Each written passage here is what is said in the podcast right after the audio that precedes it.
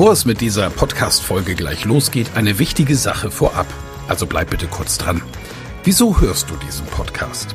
Weil du dich mit Rhetorik beschäftigen willst, ja. Aber willst du dich selbst darin auch verbessern?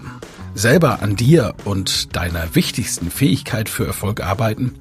Das Anhören meines Podcasts wird dich dabei unterstützen und auch gleich wartet wieder eine spannende Folge auf dich. Aber ehrlich, wirklich voranbringen wird dich meine Empfehlung an dich jetzt.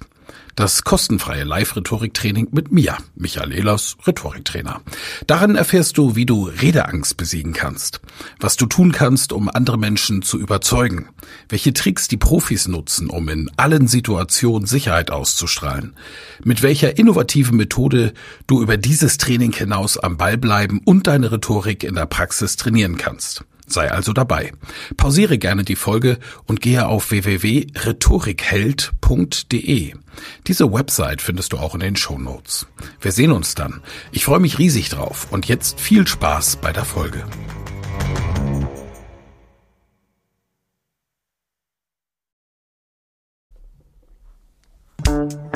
Ehlers Rhetorik-Podcast. Wer etwas zu sagen hat, sollte reden können. Ihr Rhetorik-Podcast für Management, Kommunikation und Strategie.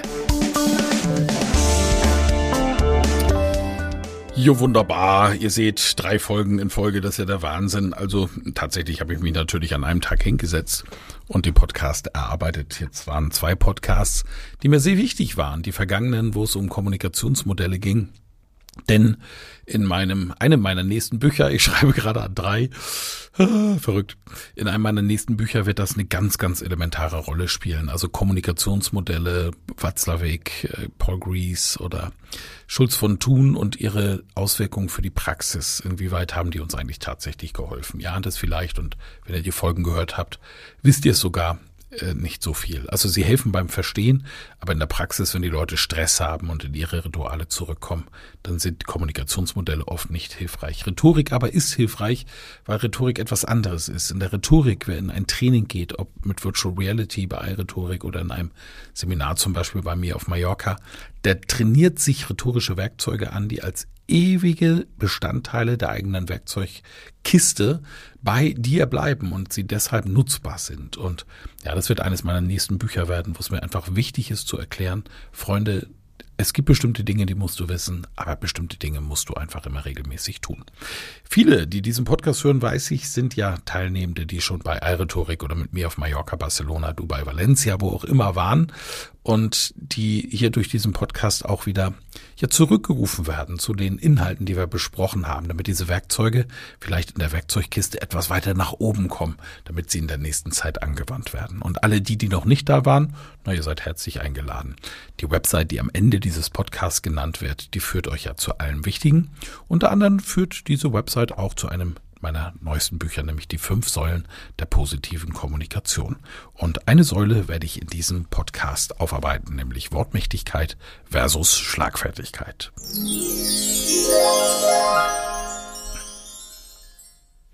Mit Schlagfertigkeit ist gemeinhin die Fähigkeit gemeint, einen Gesprächspartner mit Hilfe kommunikativer Werkzeuge schnell und überraschend in die Schranken zu weisen. Man ist in einer Gesprächssituation permanent bereit zum Gegenschlag. Ein berühmtes, weil historisches Beispiel für Schlagfertigkeit lieferte der britische Premier H.H. Asquith.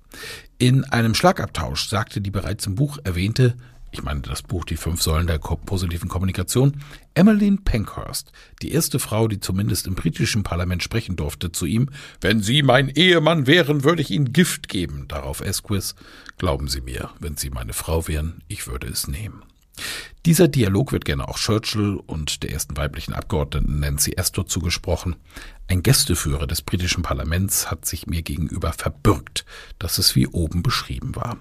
Also eben gehört. Sicher ist, dass es schwierig wird, nach einer solchen Spitze wieder in einen offenen Dialog treten zu können.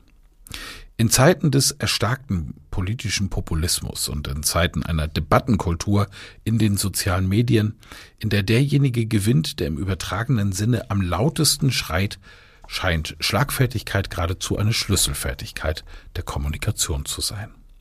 Eine schlagfertige Antwort ist eine schnelle, treffende und im besten Fall witzige Reaktion auf sprachliche Angriffe. Gerade der Witz ist aber vielen Menschen abhanden gekommen, beziehungsweise sie hatten nie Witz, geschweige denn Wortwitz. Schlagfertigkeit dient dann nur noch dazu, eine Debatte oder einen Debattenstrang schnell und sicher zu beenden. Wie du dir vorstellen kannst, beeinflusst diese Grundhaltung nicht nur das Gespräch selbst, sondern bereits die Einstellung, mit der jemand in ein Gespräch geht. Wenn du bewusst oder unbewusst permanent bereit bist, einen vermeintlich verbalen Angriff zurückzuschlagen, kannst du gar nicht offen in ein Gespräch gehen. Durch ein heruntergeklapptes Visier kannst du nur schmale Ausschnitte sehen. Die Gesamtheit und damit vielleicht auch viel hilfreichere Information bleibt dir verborgen.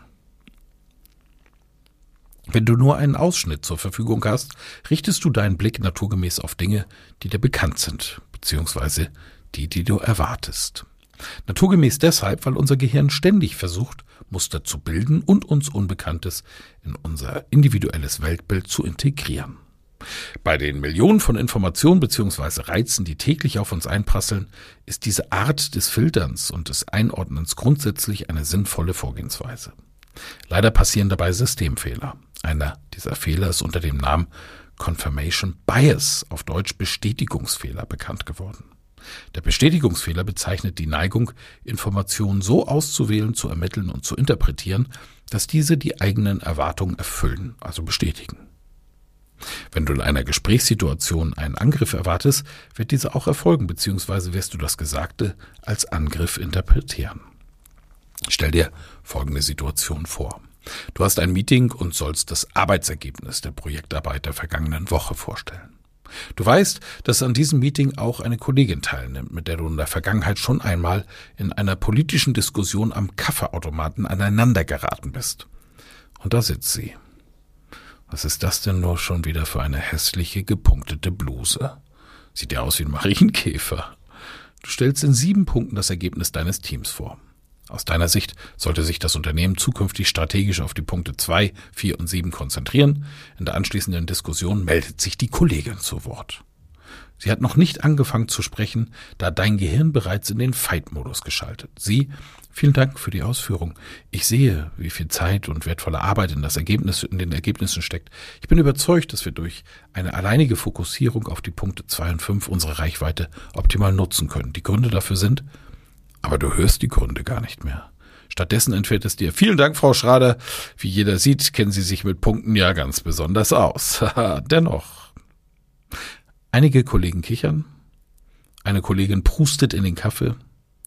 Zwar verdrehen einige auch die Augen, aber die Diskussion ist an dieser Stelle zunächst beendet. Beendet. Frau Schrader errötet und sagt nichts mehr. Ha, gut gegeben. Gratulierst du dir.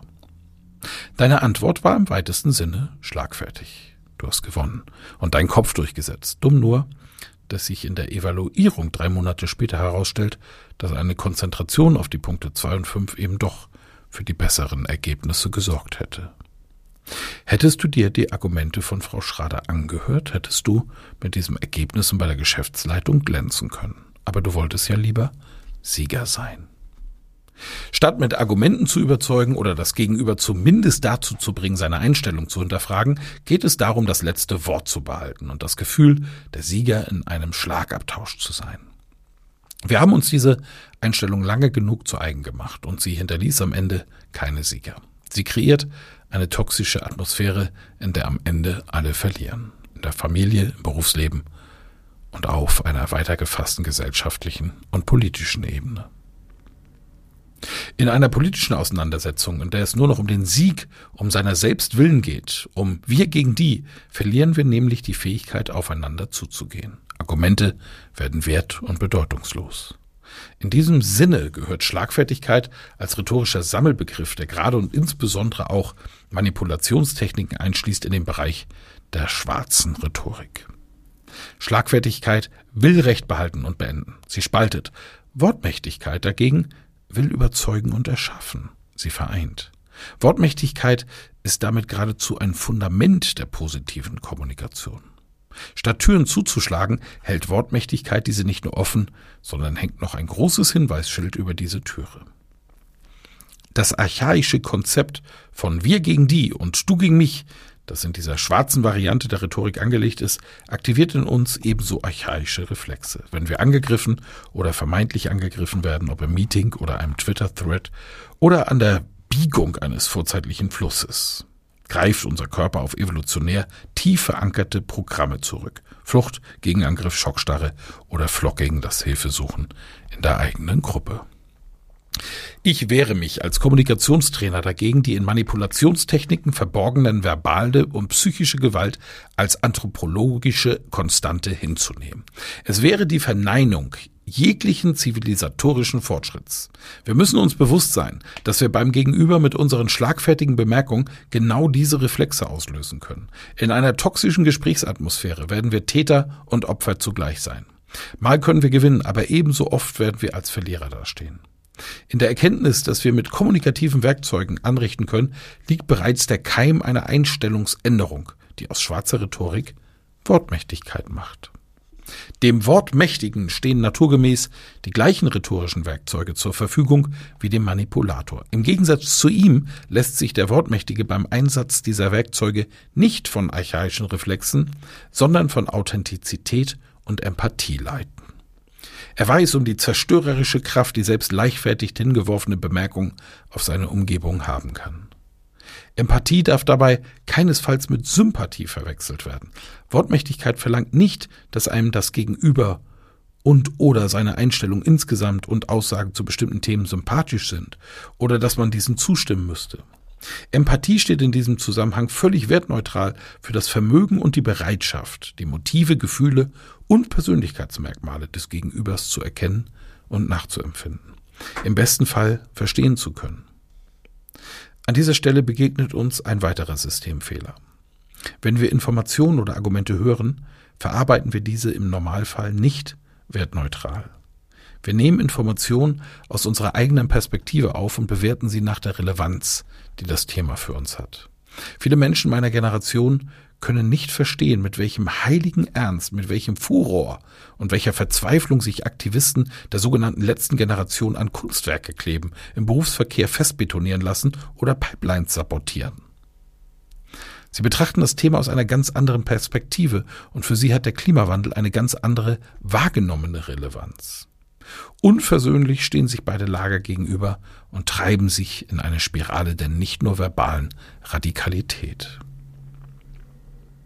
Vor die gleiche kommunikative Herausforderung gestellt, wird ein wortmächtiger Mensch versuchen, diese zu lösen, ohne sein Gegenüber zu schlagen und dadurch die andernfalls entstehende Kette von Konflikten zu durchbrechen.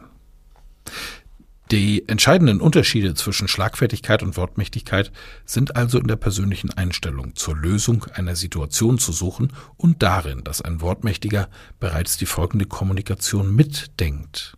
Ein wortmächtiger Mensch hat nicht nur die unbedingte Bewältigung der Situation als Ziel, sondern legt gleichzeitig den Grundstein für die folgende konfliktbereinigende Kommunikation. Insofern ist der inklusive Kommunikationsansatz der Wortmächtigkeit nicht nur eine Alltagshilfe, sondern eine Schlüsselqualifikation für Führungspersönlichkeiten im Umgang mit einer Generation von jungen, hochqualifizierten und sehr mobilen Arbeitnehmenden, die ihre Karriereziele nicht im klassischen Sinn von schneller, höher, weiter, sondern hochgradig individuell definieren und für die eine toxische Umgebung ein absolutes Ausschlusskriterium ist. Wortmächtigkeit wird so zu einem Instrument echter Führung, weil sie die Motive und Gedankenwelt der Beteiligten zwar nicht immer gut heißt, aber dennoch ernst nimmt. Wortmächtigkeit kreiert eine Umgebung, in der angstfreie Kommunikation für jeden jederzeit möglich ist und die so dazu beiträgt, die Potenziale jedes Einzelnen zu entfalten. Wortmächtigkeit in der Praxis. In diesem Abschnitt werde ich einige ganz leicht anwendbare Techniken zeigen, wie du echte verbale Angriffe abwehren kannst, ohne das kommunikative Band zwischen dir und den Angreifern zu zerschneiden. Du wirst dabei trotzdem als Gewinner aus der Situation herausgehen, wenn du diese Methoden richtig anwendest. Dazu ein wichtiger Hinweis. Erinnere dich bitte zurück an das kleine Beispiel mit Frau Schrader und ihrer gepunkteten Bluse. Ich schrieb dazu, dass einige Kollegen die Augen verdrehten. Nicht jeder der Anwesenden hat dein Verhalten gut geheißen. Höchstwahrscheinlich sogar die wenigsten. Typischerweise ist es eben nicht der Angreifer, dem die Sympathien gelten. Menschen als Teil einer Gruppe und sobald ihr in einem Zimmer sitzt mit einem gemeinsamen Ziel, seid ihr bereits eine Gruppe, mögen es überhaupt nicht, wenn von außen oder innerhalb der Gruppe ein Gruppenmitglied angegriffen wird. Sofort stellt sich ein Gefühl des Unbehagens ein. Alle Gruppenmitglieder empfinden Stress. Der Stressor ist der Angreifer und er sinkt deshalb im Ansehen der übrigen Gruppenmitglieder unwillkürlich ein Stück herab. Dieser Effekt ist umso stärker, je unkontrollierter und cholerischer der Angriff ist. Wenn du dich vor einer Gruppe unmöglich machen willst, schreist du am besten ein Gruppenmitglied an. Wenn du aber in der Lage bist, einen Angriff mit Hilfe der Wortmächtigkeit souverän zu kontern und die Situation zu klären, ohne das Gegenüber fertig zu machen, bist du der eindeutige Gewinner.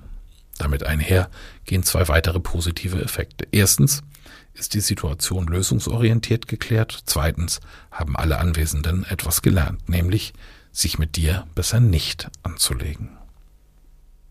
Verbale Angriffe clever kontern. Wenn du angegriffen wirst, wird dein Stresssystem getriggert. Instinktiv willst du dich verteidigen oder gleich mit allem, was du hast, zurückschlagen. Der erste und wichtigste Schritt für dich ist, dieses Verhalten zu unterdrücken. Du musst also zunächst gegen deine Intuition handeln. Das ist nicht leicht, aber mit ein bisschen Übung und Vorbereitung machbar. Das Ergebnis ist umso wertvoller. Erinnere dich nochmals an das Vier-Ohren-Modell. Versuche mit deinem Konter unbedingt beim Sachinhalt zu bleiben. Rückfrage Schlüsselwort. Die Rückfrage ist das Schlüsselwort und das Schlüsselwort sind in der Basisversion wirklich sehr einfach anzuwendende Werkzeuge. Du kannst die Komplexität und damit die Schwierigkeit für deinen Widerpart mit einigen Kniffen leicht erhöhen. Mach dich mit ihnen vertraut. Der Vorteil dieser Werkzeuge liegt insbesondere darin, dass du sogar an Momenten größten Stresses noch in der Lage bist, sie zielgerichtet einzusetzen. Wichtig ist, dass du diese Werkzeuge mit Methoden kombinieren kannst, die das Gespräch offen halten. Angreifer. Ihr Vorschlag ist absurd. Das hat noch nie funktioniert und wird auch dieses Mal nicht funktionieren. So werden wir diesen Kunden mit Sicherheit verlieren. Alternative 1. Absurd. Hier wiederholst du einfach fragend ein oder das Schlüsselwort des Angriffs. Alternative 2. Wie genau meinen Sie das? Alternative 3. Welche sachlichen Gründe sehen Sie denn, die Sie so sicher machen, dass wir den Kunden verlieren? Alternative 4. Das ist für mich eine interessante Feststellung. Welche konkreten Argumente haben Sie denn für Ihre Vermutung? Während dir die beiden ersten Alternativen hauptsächlich dazu dienen, Zeit zu gewinnen, um deinen Stress herunterzuregeln und deine nächsten Schritte zu planen, gehen die Alternativen drei und vier einen Schritt weiter. Mit diesen Varianten zwingst du den Angreifer bereits zurück auf die Sachebene. Jetzt muss er sich erklären. Je komplexer du nachfragst, umso schwerer wird es dem Angreifer fallen, deine Frage zu beantworten. Achtung! Du musst unbedingt eine offene Frage stellen. Geschlossene Fragen dagegen sind Fragen, die nur mit Ja, Nein zu beantworten sind. Hüte dich also vor der Frage, meinen Sie das ernst? Offene Fragen sind Fragen nach dem Wer, nach dem Wie, wann, wofür, wo, wieso, inwiefern. Dem Neurowissenschaftler und Unternehmensberater Dr. Frederik Hümmecke zufolge solltest du dich trotzdem vor Fragen nach dem Warum und Wieso hüten und das Gegenüber nicht in eine Rechtfertigungslogik zu zwingen. Königsklasse der Rückfrage ist der erzwungene Perspektivwechsel. Alternative 5. Was würden Sie mir raten, wie ich auf diesen Kommentar reagieren soll, wenn Sie an meiner Stelle wären? Wenn er Argumente hat, die seine Ansicht untermauern, gut. Denn jetzt könnt ihr euch sachlich und fachlich mit den strittigen Punkten auseinandersetzen und habt die persönliche Ebene wieder verlassen. Wenn er auf deine Frage hin nur seinen inhaltslosen Angriff wiederholen kann oder sogar steigert, Sie sind ein Idiot, wenn Sie das nicht sehen, werden auch alle anderen Anwesenden schnell merken, dass nichts dahinter steckt. In dem Fall gehst du einen Schritt weiter. Okay, ich habe das Gefühl, dass hinter Ihrer Ablehnung andere Gründe stehen. Ich biete Ihnen an, dass wir das an anderer Stelle in Ruhe besprechen, damit wir hier an dieser Stelle das für alle beste Ergebnis erreichen und niemanden das Zeit verschwenden. Ist das okay für Sie? Metakommunikation. Die Metakommunikation stellt die Art und Weise, wie gesprochen wird, in den Vordergrund. Sie muss deshalb mit einer Rückfrage-Schlüsselwortmethode kombiniert werden. Du kannst sie auch sehr gut verwenden, wenn du merkst, dass da ein Gewitter im Anzug ist, um Konflikte sehr freizügig zu entschärfen. Alternative 1. Die Art und Weise, wie wir gerade miteinander sprechen, empfinde ich als nicht besonders produktiv. Ich würde mir wünschen, dass wir versuchen, auf der sachlichen Ebene zu bleiben. Plus ergänzende Rückfrage. Alternative 2. Ich denke, wir verlieren hier gerade den Faden. Alternative 3. Ich finde nicht, dass das noch zu dem Thema passt, das wir uns für heute auf die Agenda gesetzt haben. Achtung, wenn du auf Metakommunikation setzt, musst du andere Rückfragen nutzen als die eben genannten Beispiele. Die ergänzende Rückfrage hat das Ziel, die Kommunikation wieder auf die Sachebene zu zwingen. Mögliche ergänzende Rückfragen könnten sein, wie können wir jetzt wieder zurück zum Thema finden? Wie können wir dieses Thema lösen? Was schlagen Sie vor, wie wir jetzt weitermachen wollen? Alle kommunikativen Maßnahmen und alle speziellen Werkzeuge, die wir einsetzen, sollten uns den Weg für weitere positive Kommunikation in der Zukunft offen halten. Das gilt nicht nur im Berufsleben, sondern auch im privaten Alltag.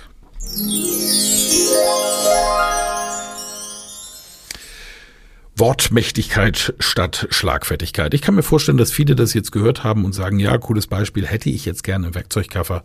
Und dazu kann ich nur sagen, erstens, wiederholen, einfach nochmal hören, das hilft ungemein. Zweitens, kauft das Buch so haptisch einmal in die Hand zu nehmen und vielleicht in einer ruhigen Stunde durchzulesen. Das hilft dann auch. Und drittens, besucht das Seminar. Vielen Dank fürs Zuhören. Mehr Informationen unter www.rhetorik.me.